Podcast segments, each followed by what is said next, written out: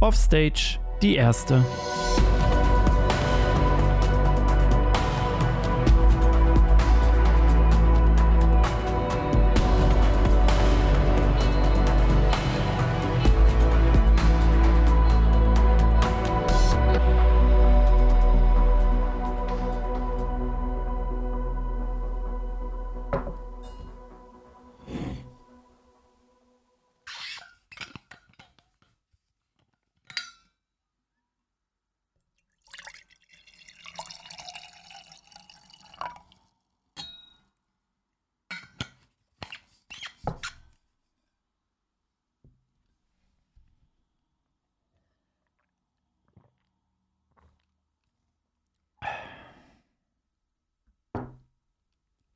So, wollen wir über Bühnen sprechen?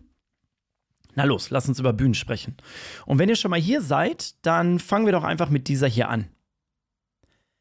Herzlich willkommen zur Folge 001 des Offstage Podcast. Und wie ihr an der Nummerierung merken könnt, meine ich das hier sehr ernst und ich habe viel, viel vor. Wenn du jetzt gerade zuhörst, dann gibt es drei Möglichkeiten. Entweder hast du dich digital verlaufen Du bist beim Stöbern auf diesen Podcast zufällig gestoßen oder wir kennen uns bereits, weil sich unsere Wege schon einmal gekreuzt haben und ich dir von diesem Vorhaben erzählt habe. Ganz egal, aus welchem Grund du hier bist, ich freue mich in jedem Fall, dass du auf Play gedrückt und meiner neuen Idee eine Chance gegeben hast. Hier in diesem Podcast habe ich endlich die Zeit, mit den vielen Menschen, von denen ich mich bislang inspirieren lassen durfte und die ich vermutlich in Zukunft noch kennenlernen werde, ungestört und ausgiebig zu unterhalten. Im Alltag sind wir ja oftmals sehr beschäftigt und daher eher kurz bis teilweise gar nicht gebunden. Wenn wir aber mal ganz ehrlich sind, braucht es manchmal genau diese tiefsinnigen Gespräche und dementsprechend viel Zeit, um einen magischen Moment zu erzeugen, der uns miteinander verbindet, uns zum Nachdenken anregt und der am Ende des Tages auch den Unterschied macht und uns in Erinnerung bleibt insbesondere als Vertrauensperson für andere, sowohl beruflich als auch privat, habe ich selber aus dieser Art Gespräche wahnsinnig viele Learnings mitgenommen, die dann zu meiner Veränderung und weiteren Entwicklungen beigetragen haben. Für diesen Mehrwert kann ich hier am Mikrofon hoffentlich auch sorgen. Dafür trete ich zumindest an und diesen dann sogleich mit dir teilen und langfristig einfach zugänglich machen. Ich habe diesen Podcast darüber hinaus mit der Absicht ins Leben gerufen, ein hörbares Nachschlagewerk für die unterschiedlichsten Perspektiven zu schaffen. Mich persönlich hat bislang nicht so sehr bereichert als die Fertigkeit, unterschiedliche Ansichtsweisen einzunehmen, die Welt aus unterschiedlichen Blickwinkeln zu sehen, mich in die Lage anderer hineinzuversetzen und einen Raum zu schaffen, in dem andere, aber vor allem auch ich so sein können, wie wir nun mal sind. Zwar findest du diesen Podcast unter der Rubrik Selbsthilfe, doch soll dieses Format nicht der wilden Optimierung von Menschen dienen oder erfolgsversprechende Shortcuts liefern. Aus eigener Erfahrung als Profisportler und ehemaliger Weltmeister weiß ich, dass bestimmte Dinge einfach Zeit brauchen. Und auch wenn es sich lohnt, von der Erfahrung anderer zu profitieren und so manche Abkürzung zu nehmen, um unnötige Fehler zu vermeiden, so sind manche Erfahrungen und Erlebnisse so ungemein wichtig für die persönliche Entwicklung, dass sich diesem Weg auf gar keinen Fall für dich abkürzen und dich dieser Erfahrungen berauben wollen würde. Ich würde mich vielmehr darüber freuen, wenn wir uns hier offstage Zeit nehmen und uns gemeinsam entwickeln. Wir reißen die vielen schlecht angebrachten Tapeten einfach mal ab und schauen uns den Untergrund mal genauer an. Vielleicht lernen wir uns so besser kennen und treffen gesündere Entscheidungen, was wir wirklich auftragen wollen und was uns wirklich steht. Auch wenn dieser Prozess manchmal nicht ganz so bequem ist. Aber wir wissen ja, wenn alles runter ist, ist in der Regel auch erst so richtig schön glatt. Meine Zeit auf Bühnen von Sport und Kultur, so wie du sie von einem Konzert oder dem Theater kennst, die verschiedenen Rollen, die ich spielen durfte und wie ich mich dabei inszeniert habe, dienen mir bildlich als roter Faden für meine Gespräche. Ich nutze diese Analogien, um für eine einheitliche Sprache und ein gemeinsames Verständnis zu sorgen. Tatsächlich möchte ich aber über alle Bühnen und Rollen sprechen, auf denen wir uns im Alltag bewegen und die von uns selten wahrgenommen und wenig wertgeschätzt werden. Wenn ich von mir als Tänzer in TV-Produktionen wie etwa Got to Dance erzähle oder einer kurzen Tour mit Künstlern wie zum Beispiel French Affair, dann wird schnell gespannt zugehört. Solche Geschichten sind mit Leichtigkeit ausgepackt und erzählt. Dass ich mich gemeinsam mit unglaublich vielen fleißigen Menschen für die Bewegungsrechte von Kindern und Jugendlichen einsetze, interessiert dann schon eher weniger Zuhörer, beziehungsweise nur noch eine sehr spitze Zuhörergruppe. Und bei meinen Erfahrungen als Sohn hört dann teilweise schon keiner mehr zu. Dabei verbindet uns der Gedanke an die letzte Rolle sicherlich am meisten und mehr Menschen als das professionelle Tanzen. Und mal ehrlich, wer möchte nicht auch ein guter Sohn oder eine gute Tochter sein? Ich persönlich profitiere noch heute von den Wechselwirkungen meiner Bühnen und der Möglichkeit, Vergleiche zwischen ihnen zu ziehen. Egal, ob du jetzt gerade zuhörst und zum Beispiel im Alter von 16 Jahren noch die Schulbank drückst oder mit 46 Jahren mitten im Leben stehst. Das folgende Beispiel kommt dir vielleicht bekannt vor. Ich persönlich habe versucht, mich komplett durch meine Schulzeit zu schummeln. Zwar habe ich selten gefehlt, weil ich einfach Bock auf die Schule hatte und insbesondere die Leute, die sich da herumgetrieben haben, doch habe ich innerlich jede Chance genutzt, nicht nach vorne vor die Klasse treten zu müssen. Der Grund dafür waren Selbstzweifel.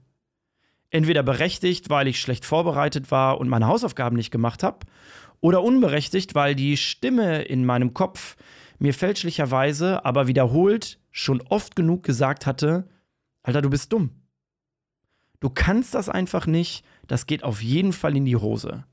Und da sind sie dann gleich auch wieder, diese ganzen Anzeichen von Nervosität, Kloß im Hals, starkes Herzschlagen, dazu das Lachen der Klassenkameradinnen und Klassenkameraden und die Sticheleien, die natürlich nur ich so interpretiert hatte. Ohne Flachs hätte ich gekonnt, hätte ich mich bei jedem Gang zur Tafel verkrochen und wäre rechts durch die Zimmertür abgebogen. Das Tanzen vor anderen hingegen ist mir von Anfang an sehr leicht gefallen. Ist ja auch klar, da war ich ja auch wer als männlicher Teenager im Alter von 14 Jahren, der tanzen kann oder sich dafür begeistert, war es leicht, Aufmerksamkeit auf mich zu ziehen.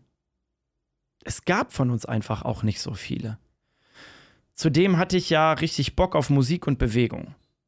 Ich konnte meinen eigenen Ideen und Inszenierungen freien Lauf lassen, bekam Zuspruch von meinen Eltern und kam damit bei anderen einfach auch noch gut an. Es war leicht, hier meine Grenzen zu überwinden, mich darzustellen und meine Hausaufgaben im übertragenen Sinne zu machen. Das war nicht immer und durchgehend so, aber überwiegend. Gute zwei Jahrzehnte, viele Weltmeisterschaften, Unterricht auf Kongressen, Vorträge auf Versammlungen, Videoproduktion und Moderation später ist die Aufregung auf all meinen Bühnen immer noch eine ähnliche. Die ähm, Unwissenheit übrigens nicht selten auch. Doch meine Haltung ist eine gänzlich andere. Meine Aufregung lässt mich heute wissen, was mir tatsächlich wichtig ist und sorgt für den nötigen Fokus. Ich brauche die Aufregung, um meinen Ansprüchen gerecht zu werden und gut zu performen. Das habe ich nicht in der Schule gelernt, sondern auf all den Bühnen, auf die ich mich niemals im Vorfeld getraut hätte und für die ich so manches Mal einen ordentlichen Schubs gebraucht habe um sie überhaupt zu betreten. Bis heute greife ich in meinen Erinnerungen auf diese tänzerischen, aber auch grundsätzlich sportlichen Bühnen zurück, um das nötige Selbstbewusstsein für neue Herausforderungen in anderen Rollen und auf anderen Bühnen zu tanken. Und ich ziehe innerlich ständig Parallelen zwischen all meinen Lebensbereichen und hinterfrage mich, warum klappt das hier so gut und da so überhaupt nicht? Warum stürze ich mich hier in jede Diskussion und hier ziehe ich mich komplett zurück? Warum will ich diese Angelegenheit total an mich reißen und diese hier geht mir regelrecht am Arsch vorbei? Und wo ist auf dieser Bühne eigentlich die Motivation, wenn man sie braucht? Oder befinde ich mich gerade auf einer Bühne, die gar nicht meine ist?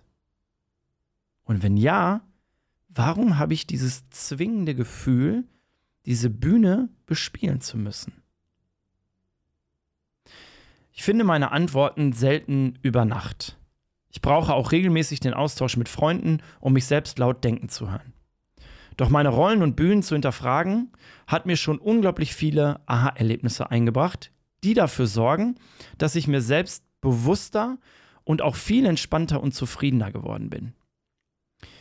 Es fühlt sich einfach gut an, wenn man weiß, dass man sich selbst immer besser kennenlernt und weiß, was man macht, braucht und sich so auf seine eigenen Entscheidungen gut verlassen kann. Vielleicht bist du mit deinen Gedanken beim Zuhören jetzt abgeschweift. Das ist völlig okay. Und vielleicht denkst du bereits über deine eigenen Bühnen nach. Die müssen auf gar keinen Fall sportlicher Natur sein. Vielleicht malst du gerne, bringst auf jeder Party andere Menschen zum Lachen, weißt viel über die Natur, schmeißt Tag ein, Tag aus ein vierköpfiges Familienunternehmen, in dem niemand auf dich hört oder jonglierst eine ganze Personalabteilung oder eine Krankenstation mit nur einem Finger. Unsere Bühnen sind vielseitig und unglaublich unterschiedlich. Doch in meiner Erfahrung als Trainer und Vertrauensperson weiß ich zu 100 Prozent, jeder hat die eine Bühne, auf der er oder sie glänzen kann.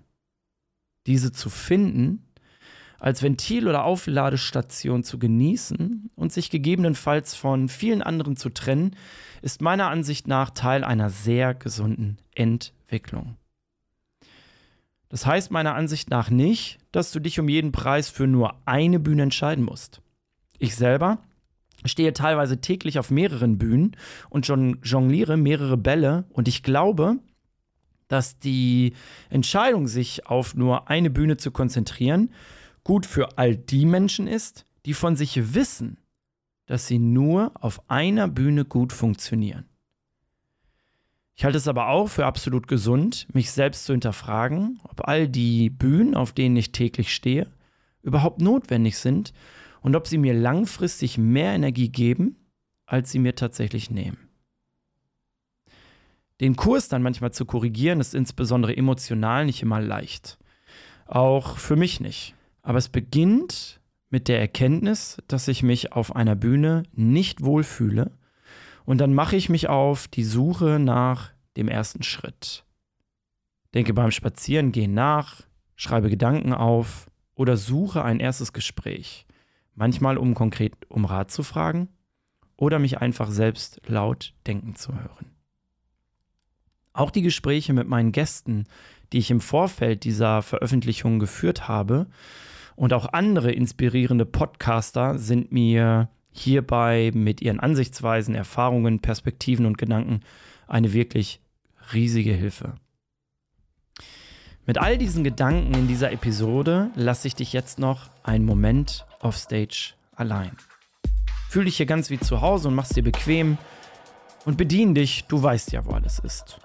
Und solltest du doch noch Fragen oder Anregungen haben, sage ich dir gerne in den Show Notes, wo du mich finden kannst.